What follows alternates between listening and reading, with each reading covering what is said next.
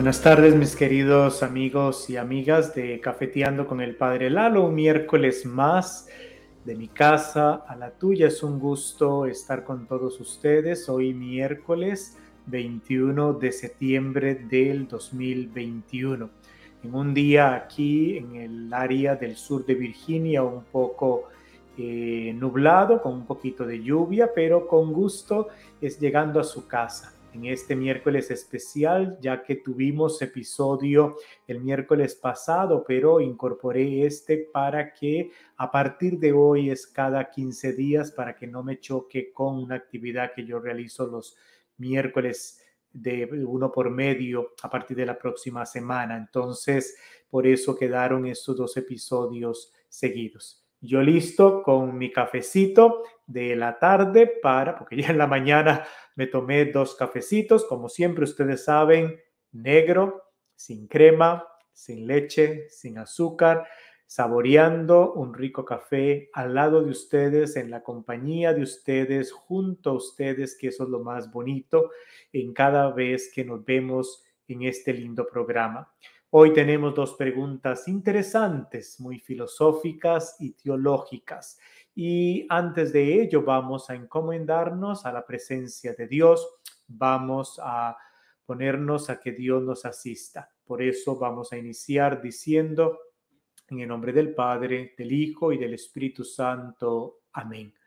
Gracias Señor, te damos por este día hermoso que nos estás regalando Gracias por la jornada, gracias por el trabajo, por la salud.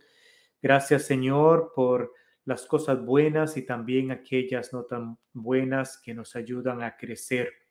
Ayúdanos Señor a poder entender nuestra fe, a poderla asimilar, para poderla vivir y poder ir transformando nuestros ambientes, nuestro mundo poquito a poco. Envía tu Espíritu Santo sobre nosotros para que abra nuestro entendimiento, nuestro corazón y podamos ser verdaderos discípulos misioneros. Todo esto, Dios Creador, por Jesucristo nuestro Señor. Amén. En el nombre del Padre, del Hijo y del Espíritu Santo. Amén. Bueno, antes de eh, fijarme a ver quiénes están por ahí en la plataforma de Facebook y en la plataforma de YouTube, voy a tomarme un traguito de este delicioso café que lo hice ya como hace media hora, entonces está tibiecito, no está súper caliente, porque a veces cuando sale bien caliente no me lo puedo tomar por la lengua de gato que tengo. Y vamos a ponerlo aquí a un ladito. Voy a pasarme aquí para ver en YouTube que tengo a Rosa Cabrera. Dice, buenas tardes, Padre Lalo, Dios me lo bendiga. Un saludo, Rosa. Y a Elizabeth Pérez, también un saludo para ti. Hola, gracias por estar siempre en sintonía con eh, Cafeteando, con mi persona. Y vamos a ver un poquito aquí en, en Facebook. Tengo seis mensajitos de acuerdo a esto. Gabriela Díaz, que tengo tiempos de, no saber de ella. Un saludo, saludes a Ángel y a Marquitos. Eh, Susana Villeda, también un saludo cordial. Buenas tardes. Hilda López, aquí de la, del área de Dumfries. Buenas, aquí estoy lista, dice, preparada para escucharle. Gracias. Tenemos a Evelyn Rivera desde el área de Silver Spring. Dice, Hola, bendiciones para el halo con mi cafecito desde mi casa para la tuya. Salud, salud también, gracias, un abrazo. Danesca Pineda también, feliz tarde, muchas bendiciones, un saludo. María Morales dice, está conectada con ocho personas más, pero no me indica quién es eh, aquí el, el sistema que tenemos con Facebook. Bueno. Vamos a, a Mimi, aquí de Mimi Guerrero, dice buenas tardes, bendecida tarde, Padre, lista para escucharlo y aprender, para aprender un poquito más, sí, el día de hoy. Les decía que hoy tenemos dos preguntas. Una es sobre este filósofo Baruch Espinosa, que nos llegó, obviamente fue una persona que envió dos preguntas, las dos las voy a contestar hoy, sobre eh, la, el concepto, la visión de Dios para este filósofo Baruch Espinosa. Y decía la pregunta, ¿qué relación tiene que ver con perdón, con la religión católica? Esa es la primera pregunta. Y en la segunda parte vamos a tratar de responder con respecto a si Adán y Eva realmente existieron. Ese aspecto de esos primeros capítulos del Génesis con la teología del Génesis, que así se le dice, con referente a la relación de la creación del ser humano de Adán y Eva, un poquito referido a ese aspecto. Entonces, son los dos temas que vamos a pues abarcar, a tratar de dar iluminación un poquito para abrirles a ustedes eh, la inquietud del gusanito y ustedes puedan pues investigar un poquito más de su parte en tantas páginas lindas católicas que ustedes pueden encontrar y si no saben cómo, ya saben que siempre yendo a nuestra página www.cafeteandoconelpadrelalo.com en la parte de enlaces, usted le da clic y en enlaces le va a tirar más de 40 páginas católicas de websites donde usted puede navegar y consultar. Son páginas católicas seguras de nuestra religión católica para que usted sepa que no está yendo a otra website que tiene dudas de qué origen tiene o de qué religión es practicante. Eh, bueno, entonces vamos a, a ir a contestar esta preguntita de este filósofo. Voy a iniciar diciendo que todo ser humano desde los inicios de la historia, todo ser humano tiene esta curiosidad o cuestionamiento siempre de preguntarnos qué somos, de dónde venimos, para dónde vamos, qué sentido tiene la vida, la existencia, eh, cómo vinimos, dónde vinimos, cuándo se, se originó todo el universo. Estas son y otras preguntas que siempre han despertado la curiosidad del ser humano racional. Entonces, e inclusive cuando yo daba filosofía en el high school, en el último año en Costa Rica, se lleva el año, un año de introducción a la filosofía como requisito para poder así ayudarle al joven cuando tiene que ir a hacer estudios generales en la universidad. Y a mí me tocó por prácticamente cuatro años enseñar esta materia en varios colegios eh, en Costa Rica. Y siempre el primer día de clase, yo me llevaba el grupo de estudiantes en un eh, afuera y generalmente nuestros colegios, gracias a Dios, tienen zonas verdes, pero había un colegio, el Colegio María Inmaculada, que era de religiosas franciscanas y que hoy en día pues ya no están las religiosas ahí, es colegio diocesano a cargo de, de la diócesis específicamente. Anyway, tiene un lugar, tiene un jardín, como, tiene como un bosquecito pequeño, un árbol con un lago en el medio. Entonces siempre me llevaba yo el grupo de estudiantes ahí jóvenes, estamos hablando de 17 años más o menos ellos, y les decía, van a estar acá por unos 20 minutos, media hora, en completo silencio, caminen, descubran, utilicen sus sentidos y vean qué es lo que más les llama la atención y qué preguntas se les viene a la cabeza de lo que están admirando, de lo que están contemplando, de lo que están observando, tocando, oliendo, viendo todo. Después regresábamos al salón después de esa media hora y tenían que escribir todas esas dudas o, impresiones que tenían. ¿Por qué? Porque es el sentido de, yo les decía, póngase en, inclusive en lo más, lo que quizás nunca te has preguntado y, fíjate en algo que te llamó la atención y, cuestiona, se cuestiona sobre ese aspecto que estás mirando, que estás oliendo, que estás sintiendo.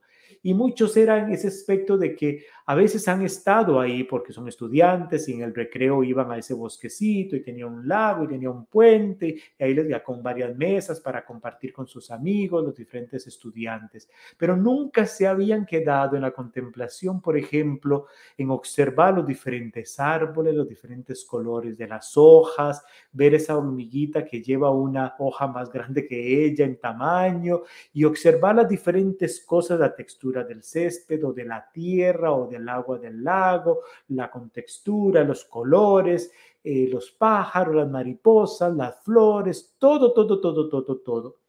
Y salían preguntas muy interesantes de ellos, porque nunca se habían cuestionado, porque en nuestro mundo el arte de filosofar, el arte de cuestionarnos sobre diferentes aspectos, ya casi no lo tenemos, porque estamos más cayendo, caemos en la rutina, en el mundo y vamos. Bueno, pero el ser humano en sí tiene este sentido filosófico, este sentido de cuestionamiento, de hacerse estas preguntas. Y el filósofo Baruch Spinoza no es excepto. Él es del siglo XVII, que nació en 1632 en Ámsterdam y él es pues fruto también de la historia y fruto de este mismo de esta misma curiosidad humana. Entonces, es lo que él hace en sus versiones filosóficas, él llega a tener un concepto y habla y escribe sobre esta conceptualización, o imagen de, un, de Dios.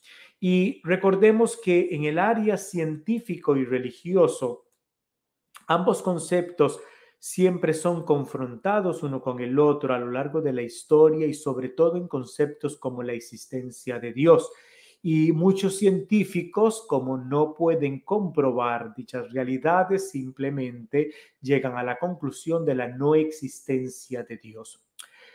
Spinoza no es de esta área de filósofo o científico, sino que él cree en un ser superior, él cree en una existencia de un Dios en esta realidad, pero de un pero de un modo un poco realista, de explicar esta realidad. Entonces, aunque él cree en la, intendencia no como otros filósofos que definitivamente dicen no a la existencia de Dios, Spinoza sí cree en un Dios, pero él mantiene la existencia de Dios en una forma o la explica en una forma que llega a ser un poquito panteísta, no poquito, casi 100% panteísta, y entonces eh, inclusive llega a ser seguida su posición por ah, Albert Einstein, científico y filósofo, y a lo cual también pues llega a dar estas visiones de Spinoza a ser obviamente en el siglo XVII ser condenado, ser excomulgado, inclusive es desterrado de su tierra por, eh, se le prohíbe y se censuran sus documentos, sus escritos filosóficos al respecto, la visión del mundo, la visión de la fe, todo esto se le llega a él con gran medida a reducir en su pensamiento a un estilo panteísta. ¿Y qué es esto de reducir su pensamiento del mundo, su pensamiento de Dios o su pensamiento sobre la realidad en sí en un sentido panteísta, es la idea de que todo lo, lo que existe, toda realidad, todo lo que está a nuestro alrededor es de un sentido sagrado, es divinidad de el resumir prácticamente de que hay una única sustancia que está contenida en todas las cosas, piedras, cielo, flores, árboles, madera, todo lo que existe, todo lo que hay en la naturaleza tiene una misma sustancia que es Dios.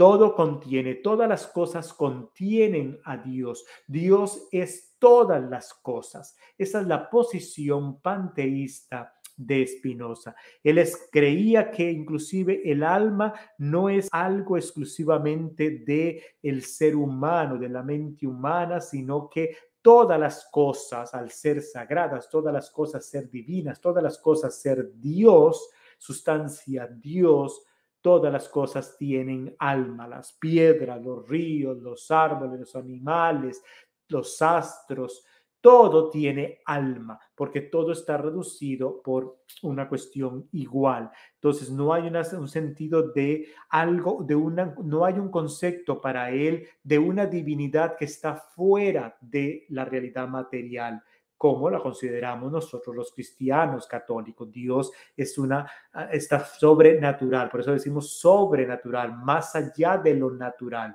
Para Spinoza no es algo sobrenatural, sino que es la misma naturaleza, la misma, el, lo mismo material, la misma realidad material que está entre nosotros es Dios. Y entonces, obviamente, esto es contrario definitivamente a nuestra creencia cristiana.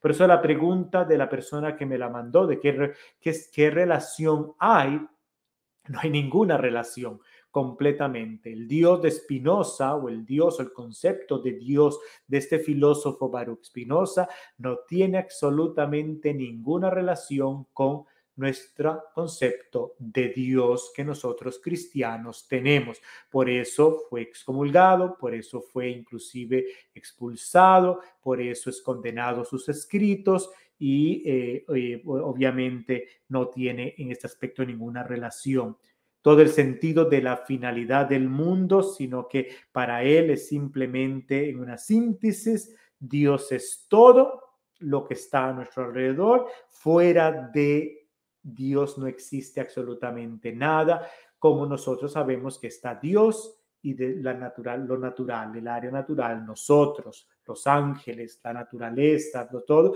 es, no es Dios está fuera de la existencia de Dios. Dios nos hace divino, nos comparte un poquito de su divinidad a nosotros y quiere que nosotros vayamos perfeccionando. Por eso el ser humano ha sido creado a imagen y semejanza de Dios, diciendo que nos hace partícipes de su divinidad, pero no somos Dios, no somos divinidad, ni tampoco los arbolitos, ni los animales, ni el agua, ni los ríos, ni las nubes, sino eso es completamente externo a Dios. Y para Spinoza, no, todo es Dios. Entonces, ante este concepto que tiene Spinoza de Dios, este pensamiento lleva entonces para este pensador, para este filósofo, no establecer ningún sistema moral. No hay ni bueno ni malo, todo está predestinado. No hay libre albedrío de escoger, de tener la opción, como lo creemos nosotros firmemente, que uno opta por hacer el bien o para hacer el mal. Para Él todo está predestinado, así es como llega a darse y no es de que yo estoy optando por escoger entre bien y el mal. ¿Lo hago o no lo hago? Para este concepto, para este pensamiento de, de este filósofo, no existe este sistema moral, no hay un sistema moral que rija al ser humano, no existe libre albedrío no existe un dualismo entre mente, el alma y cuerpo. El cuerpo y el alma son absolutamente una misma cosa para este pensador. Este pensador, este filósofo fue seguido por Albert Einstein, que también pues obviamente llega a condenarse por eh, este pensamiento equívoco, equívoco de el concepto de Dios. Bueno, esto es lo que quería compartir con ustedes con respecto al Dios de Spinoza, de este filósofo que no es como otros filósofos que niegan la existencia de Dios, él se considera existe un Dios, existe un ser superior, pero su visión, como digo, panteísta, de poner que Dios es absolutamente todas las cosas. Dios es la sustancia general de todas las cosas, no es externa a lo natural, no es sobrenatural, sino que es natura completamente. Y es aquí donde entra pues a ser condenado ese pensamiento. No tiene ninguna relación absoluta con el concepto de Dios cristiano, ni judeo, ni eh, tampoco islámico. Es completamente panteísta, por lo cual no tiene relación. Entonces, espero haber podido contestar un poquito a la pregunta del hermano o hermana, no me acuerdo, que la envió. Y pues ahora es tiempo de un cafecito antes de ir a chequear quién está en nuestras plataformas de Facebook y de YouTube. Ay, cafecito rico. Vamos a ponerle aquí los clips de esta pregunta para que no se me tras o se me enrede con la otra pregunta y haga yo un arroz con mango. Vamos a ver, dijo un ciego y nunca vio. Tenemos a Marisol, Platica, Céspedes. Hola Lalito, me dice. Rosy Velázquez, buenas tardes. Padre Lalo, saludes.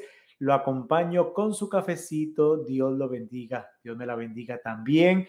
Tenemos, dice Marisol, provecho. Gracias. Y vamos a ver dijo un ciego y nunca vio. En Facebook hay otros mensajitos acá. Tenemos a María Morales, un saludo, buenas tardes, dice Padre Lalo. Miguel de Costa Rica, que andaba paseando en Nueva York, ahí lo vi que estaba en Facebook, había Nueva York y ya regresó a Costa Rica, una buena paseadota que se dio. Norma, saludes. Más tarde en la noche te llamo, aunque quiere hablar conmigo sobre un asunto de las comunidades. Eh, vamos a ver si sacamos un tiempito la noche. Te llamo. María Mendoza, un saludos. Saludos también a toda la familia ahí en el área de Maryland.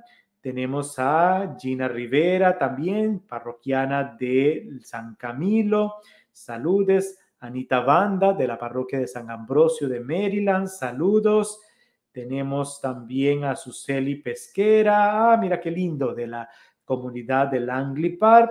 Tenemos a Elizabeth Pérez, eh, perdón, Paredes Mendoza, Argentina, del área de, de Maryland, ahí parroquiana de San Camilo y eh, dice buenas tardes, Padre Dios lo bendiga a cada hermano que está también y manda sus saludos. Janet Durán, saludos también desde aquí, desde el este de Estados Unidos. Estamos aquí ubicados en Virginia. Bueno, ¿cuál es la segunda pregunta? Como les decía al inicio, vámonos a los primeros capítulos de la Sagrada Escritura del Génesis. Todo este cuestionamiento y que a veces ha salido en nosotros y a veces nos hemos hecho esa pregunta muchísimo con respecto a la Biblia, con el relato de la creación de Adán y Eva. Y entonces, siempre la pregunta, ¿Adán y Eva realmente existieron? Esa es la pregunta. ¿O qué es verdad y qué no es historia con respecto a Adán y Eva? Entonces, lo primero que voy a iniciar con esto es diciendo que cuando discutimos sobre Adán y Eva, vamos a tener como dos vertientes y o dos, dos puntos, dos puntos de vista, dos, dos caminos de explicar o dos visiones que se pueden dar, la científica y después la teológica o bíblica, la teología bíblica. Entonces, eh, Vamos a iniciar con el punto de vista, con la visión científica. Aclaro, esta es la parte primera que voy a explicar, es visión científica, de acuerdo a la ciencia, ¿ok? De la ciencia.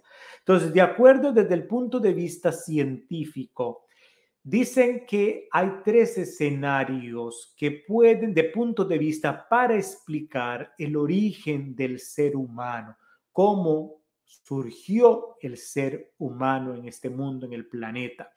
Y desde el punto de vista hay tres teorías. La primera que proviene de una pareja. Punto.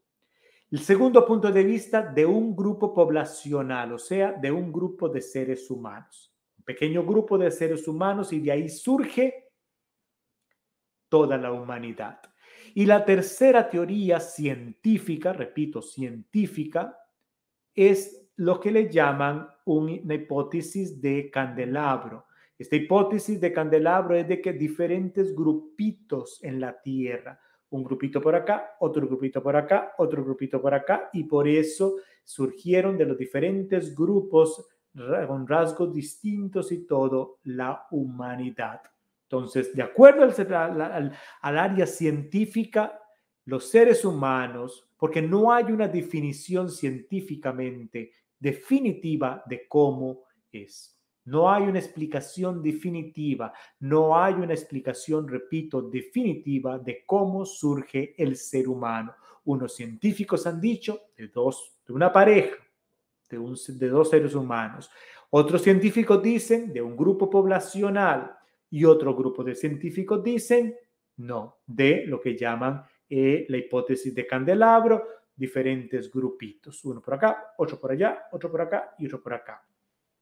Entonces hay distintas hipótesis, existen esas tres hipótesis de cuál fue el primer hombre actual. Y dentro de esta explicación científica de ver, bueno, cuál fue el hombre realmente que originó existe lo que es algunos que dicen, bueno, el primer hombre racional fue el sapiens sapiens.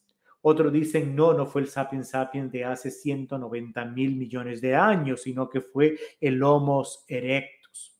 Otros dicen, no, no fue el Homo erectus, sino que él fue, fue el Homo habilis que fue el que empezó a utilizar herramientas y qué sé yo, de, a partir de ahí es que es, ya ese es el origen del ser humano. Entonces, ni siquiera los mismos científicos tienen una explicación definitiva. Unos hablan que el Homo habilis, otros hablan que el Homo erectus, otros hablan que el Homo sapiens. Entonces, hay diferentes criterios. Entonces, desde un punto de vista científico, repito, desde un punto de vista científico, no podemos responder a la pregunta de una forma definitiva sobre si venimos de una pareja o si venimos de un grupo poblacional o si venimos de varios grupos poblacionales. No hay una explicación definitiva. Muy bien, Hacemos a un lado la visión científica para entrar desde el punto de vista bíblico, teología en este aspecto. Entonces, aquí primero tenemos que hacer un paréntesis y voy a, a empezar aquí diciendo de que la doctrina de la iglesia, lo que la iglesia manifiesta como verdades de fe, eh, es que la Biblia nos enseña dice verdades para nuestra salvación. La Biblia nos va a explicar, nos va a enseñar verdades para nuestra salvación. No cualquier tipo de verdad. Pongan atención. La Sagrada Escritura nos enseña verdades que nos van a ayudar para nuestra salvación no cualquier tipo de verdad. Por lo tanto, la Biblia no enseña, repito, la Biblia no enseña verdades de tipo científico, biológico, geológico e historia. Puede que tengan ciertos contenidos históricos o ciertos contenidos geográficos, ciertas cositas geológicas, pero no enseña verdades ni científicas ni biológicas, no es función, no es meta, no está entre los objetivos la Sagrada Escritura darnos explicaciones científicas, darnos explicaciones biológicas, darnos explicaciones astronómicas, geográficas, históricas. La Sagrada Escritura nos enseña verdades que nos ayudan para nuestra salvación, verdades de fe. Esa es su misión, ese es su fin, esa es tu, su intencionalidad. Entonces, no tenemos que poner a la Biblia en un sentido científico, histórico, biológico, geológico, cuando ese no es el fin de la Sagrada Escritura. Entonces, para esto, no es solamente que lo dice el padre Lalo, sino que es doctrina de la iglesia. Y para esto voy a citar ciertas cosas para respaldar esto que estoy diciendo. Por ejemplo, Galileo decía, la Biblia no nos dice cómo es el cielo, el aspecto científico, sino que la Biblia nos dice cómo llegar al cielo. Me encanta esa frase. La Biblia no nos dice cómo es el cielo y todos queremos saber cómo es el cielo, dónde está localizado, ¿Cómo será ahí? Que es que Dios está colocado acá, los ángeles están acá, ¿qué hay ahí? ¿Cómo estará la cosa? ¿Dónde están colocados los santos? Y qué sé yo, porque somos esta curiosidad del ser humano que tiene. La Biblia no nos va a decir cómo es el cielo, nos va a decir cómo llegar al cielo, cómo llegar a la presencia de Dios, cómo llegar a ser felices, a ser salvos. Eso es lo que nos va a decir la Sagrada Escritura. Y nosotros nos quedamos de, yo quiero saber cómo es el cielo, cuántos angelitos hay, hay una puerta o no está, San Pedro me va a venir a recoger o no, dónde están ubicados aquellos, dónde están ubicados. Eso es lo que me interesa en lugar de enfocarme en lo que realmente la Sagrada Escritura está especializada, que es en decirnos cómo llegar al cielo.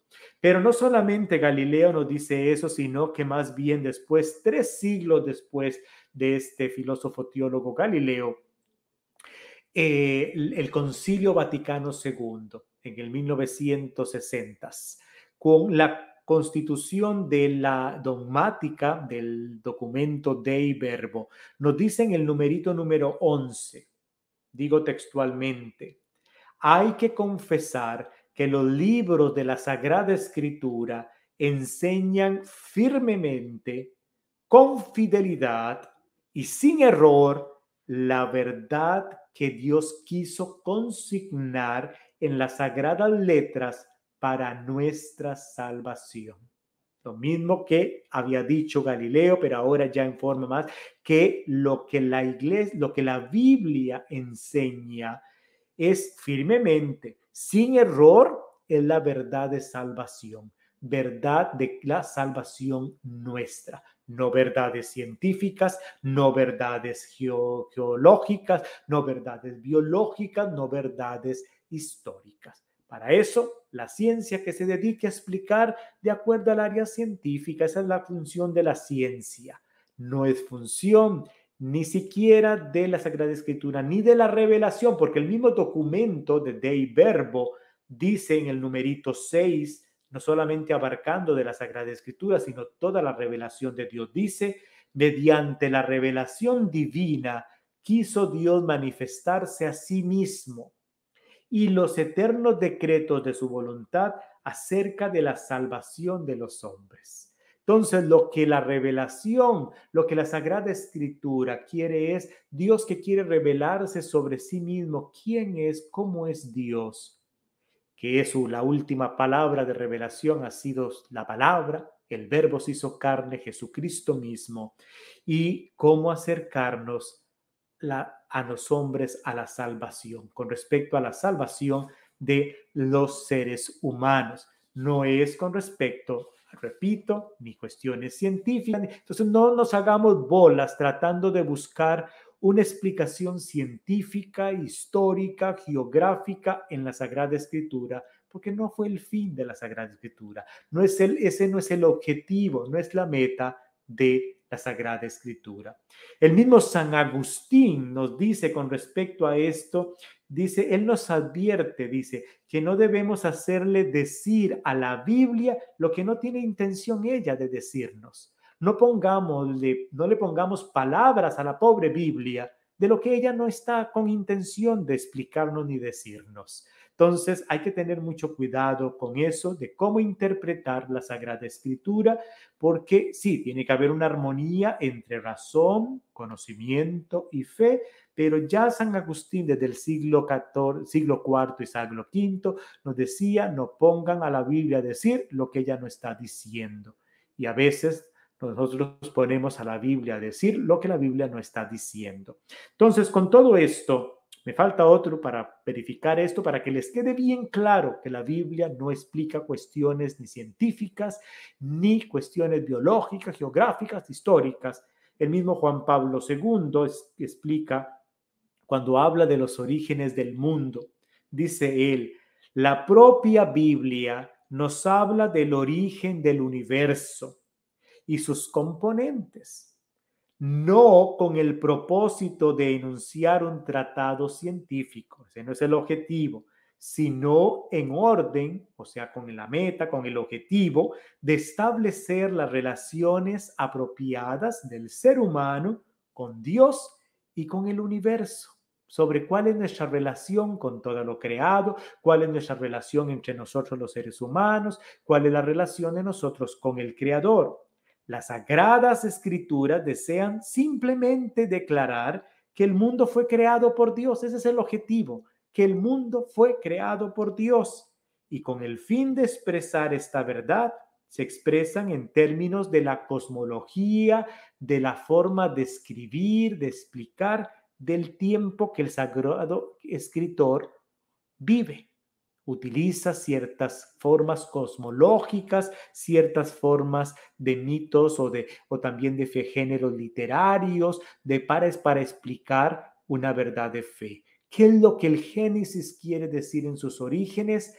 Hemos sido creados por Dios. Ese es el objetivo, ese es el mensaje que quiere transmitir. Esa es la verdad, la doctrina de fe que quiere explicar. Y no hay vuelta de hoja de ahí que si vengo del mono, no vengo del mono, si primero hubo un mono por acá, otro mono por allá, y que tomó tantos años cuestión, ¿qué me importa a mí, para decirlo así? pero que el origen de todo eso, de todo ese punto inicial, es Dios. ¿Cómo fue el proceso? Que lo explique la ciencia. No hay problema. Que le, explique cuántos años, millones de años duró, que fue así, que fue allá, pero no está eliminando que Dios es el origen, perdón, de toda esa creación. Y ese es el centro del mensaje del Génesis. Dios ha creado todas las cosas. Ese es el origen. Y no lo digo yo, lo dice nuestro Papa que ya fallece y está en la presencia de Dios, Juan Pablo II. Entonces, también la Pontificia Comisión Bíblica, la Comisión Bíblica del Vaticano, llega a decir con una pregunta que se le hace al cardenal Suhard en París, dice señalando que no tenemos claridad sobre el género literario de los primeros 11 capítulos del Génesis que son los que nos hablan de la creación, de Adán y Eva, de Matusalén, del arca de Noé, de la torre de Babel. No hay completamente una claridad del género literario, pero dice, bastante más oscura y compleja la cuestión de las formas literarias de los primeros once capítulos del Génesis. Tales formas literarias no responden a ninguna de nuestras categorías de hoy en día y clásicas, y no nos podemos juzgar a la luz de los géneros literarios actuales, ni grecolatinos ni modernos. Eso quiere decir, yo no puedo juzgar los géneros literarios de cuando que fueron utilizados para escribir ese mensaje en los primeros capítulos del Génesis con un sentido de género literario moderno. No puedo utilizar el sentido ni la mentalidad de escritura de género literarios de hoy a algo que fue escrito hace miles de años que utiliza géneros literarios no muy claros, no completamente, perfectamente conocidos, no puedo utilizarlo de hoy para juzgar algo del pasado. Entonces, es decir, que la exégesis, o sea, la interpretación de los, de los pasajes bíblicos, es un tema muy abierto y por eso es una ciencia. La teología bíblica es una ciencia que poquito a poco hay especialistas que estudian, que se dedican y que poquito a poco nos van aclarando de acuerdo a estas cosas. Entonces, no podemos dar, dice el sacerdote Arroyo, dice un, un especialista en Sagrada Escritura, dice, no podemos dar respuesta definitiva. No podemos decir realmente si fue Adán y Eva o si fue un pequeño grupo o fueron pequeños grupos. De acuerdo a la fe, diría él, dice en información muy personal, dice él, yo creo que fue de Adán y Eva, porque así hay una explicación más coherente de explicar el pecado original. Pero hace un punto muy claro si en un futuro, por ejemplo, la ciencia llega a demostrar definitivamente, y dice la ciencia, nacimos de un pequeño grupo, no fue una persona, no fueron dos personas, no fue una pareja, no fue un Adán y Eva, fue un grupo, está comprobado científicamente, se nos va a caer la fe. No, porque no es un mensaje de doctrina total de la fe. La doctrina de la fe es, hemos sido creados por Dios. Dios ha creado todas las cosas. Ese es el mensaje de doctrina. Que fueron dos personas, Adán y Eva, o que después la ciencia nos llega a iluminar, llega definitivamente, lo cual hoy en día no está definitivo, fue un grupito, fueron varios grupitos, eso no va a romper mi cuestión de fe, eso no me va a eh, ¿cómo se llama?, a, a, escandalizar, no es una herejía, eso no va a disminuir o debilitar mi fe de que Dios ha creado todas las cosas, de que Dios es el creador de todo. Entonces, en resumen, no lo sabemos todo. No lo sabemos todo. No podemos decir con una absoluta certeza si existió Adán y existió Eva. No puedo decirlo con una afirmación absoluta. ¿eh? Pero claramente el relato del Génesis resulta muy fecundo teológicamente y espiritualmente para comprender otras verdades de salvación, como por ejemplo el sentido del pecado original.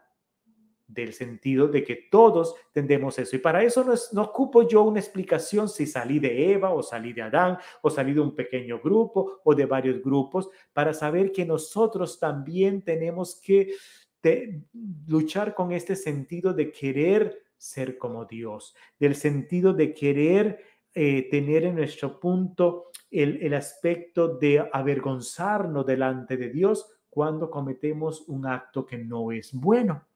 Lo mismo que Adán y Eva en el relato manifiesta, que les dio vergüenza, se tuvieron que cubrir, se escondían de Dios.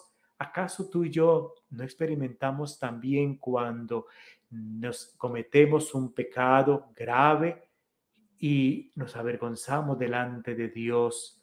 Tenemos pena delante de Dios de que hemos roto esa amistad con Dios. Ese, ese es el mensaje ahí central no es si fue a una Adán y Eva o si fue un grupito nada más o qué sé yo. Eso no va a quitar el aspecto de que tú y yo tenemos pecado original. Queremos en ese sentido siempre tender a ser como Dios, desobedecer a Dios y que en un sentido u otro cuando pecamos es lo que hacemos. Entonces, las expresiones en términos de la Sagrada Escritura que lo explica con sentidos de género, de cosmología de la época de ese tiempo, inclusive los relatos de que utilizan muchos en el Génesis, utilizaron relatos de algunas cuestiones de mitología o de cosmología que había en esos años cuando el sagrado, el, el autor sagrado utilizó y, y utilizó ese tipo de narraciones un poquito para arreglarle acá, ponerle allá, para transmitir un mensaje, para transmitir un mensaje.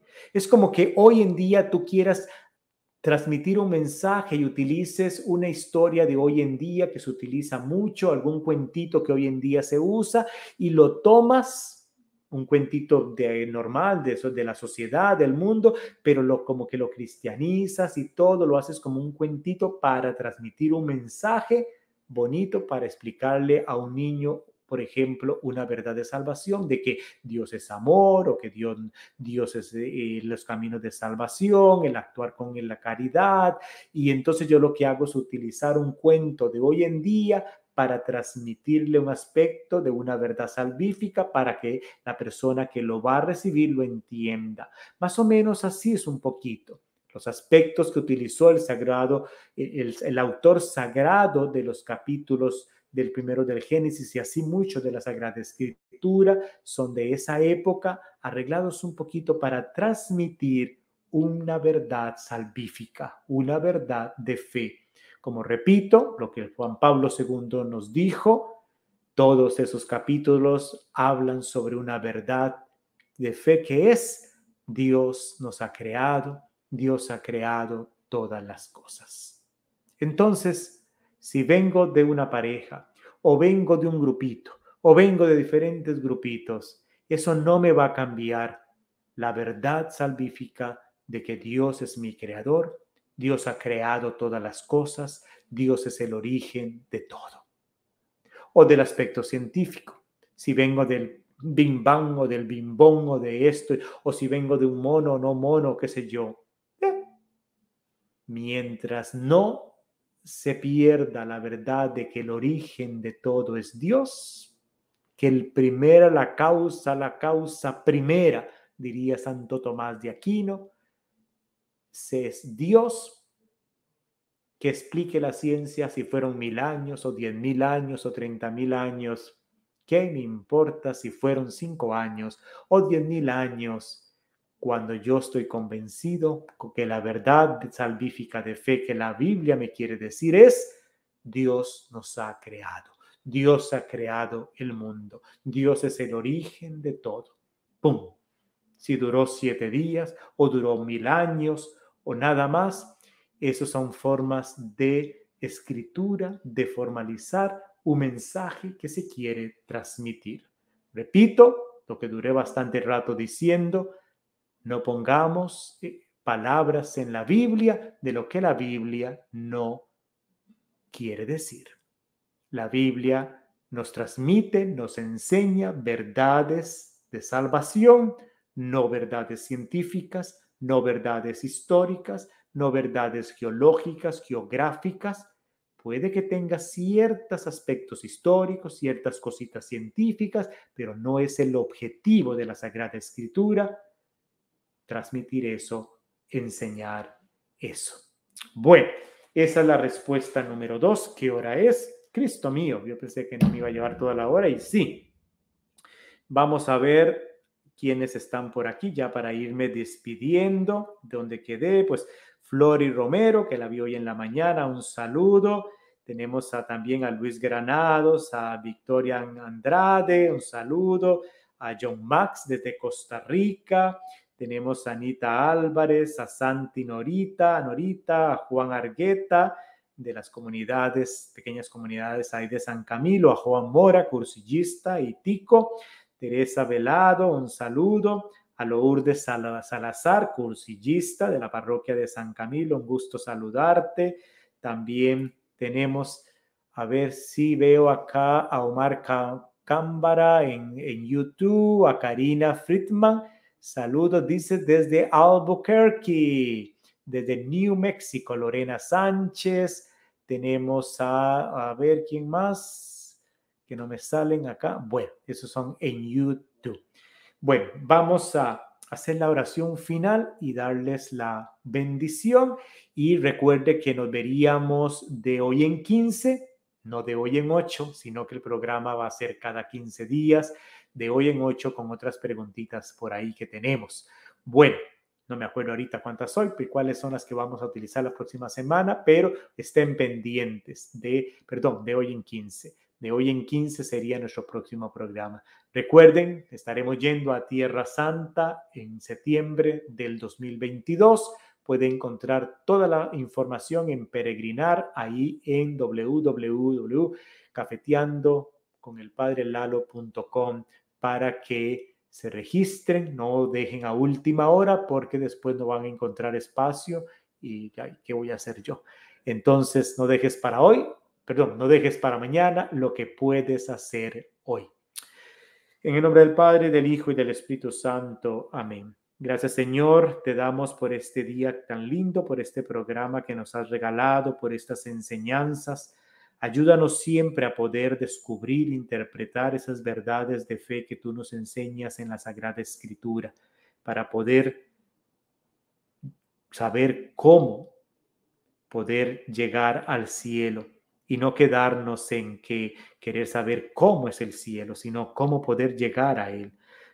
Ayúdanos, ilumínanos, ayúdanos a ser buenos hijos, buenas hijas, te ponemos en tu presencia aquellos que tengan enfermos, crisis, dificultades, momentos difíciles. Tú que los conoces, aquellos que están en el programa o que van a ver el programa durante la semana, para que tú, Señor, que todo lo ves y todo lo conoces, tenga en cuenta sus necesidades espirituales, físicas y psicológicas. Todo esto, Dios Creador, por Jesucristo nuestro Señor. Amén. El Señor esté con ustedes y que Dios Todopoderoso me los bendiga en el nombre del Padre, del Hijo y del Espíritu Santo. Amén. Ha sido un gusto enorme. Gracias por estar con nosotros. Voy acá a terminar la parte de Facebook, que es diferente a la de YouTube, antes de terminar pues el programa de, eh, de Cafeteando de hoy. Hasta luego, mis queridos oyentes de Facebook, los de YouTube, todavía no nos vamos. Y pues vamos a despedirnos de la gente linda de YouTube. Cuídense mucho, Dios me los cuide y hasta la próxima, que es dentro de unos 15 días, primero Dios.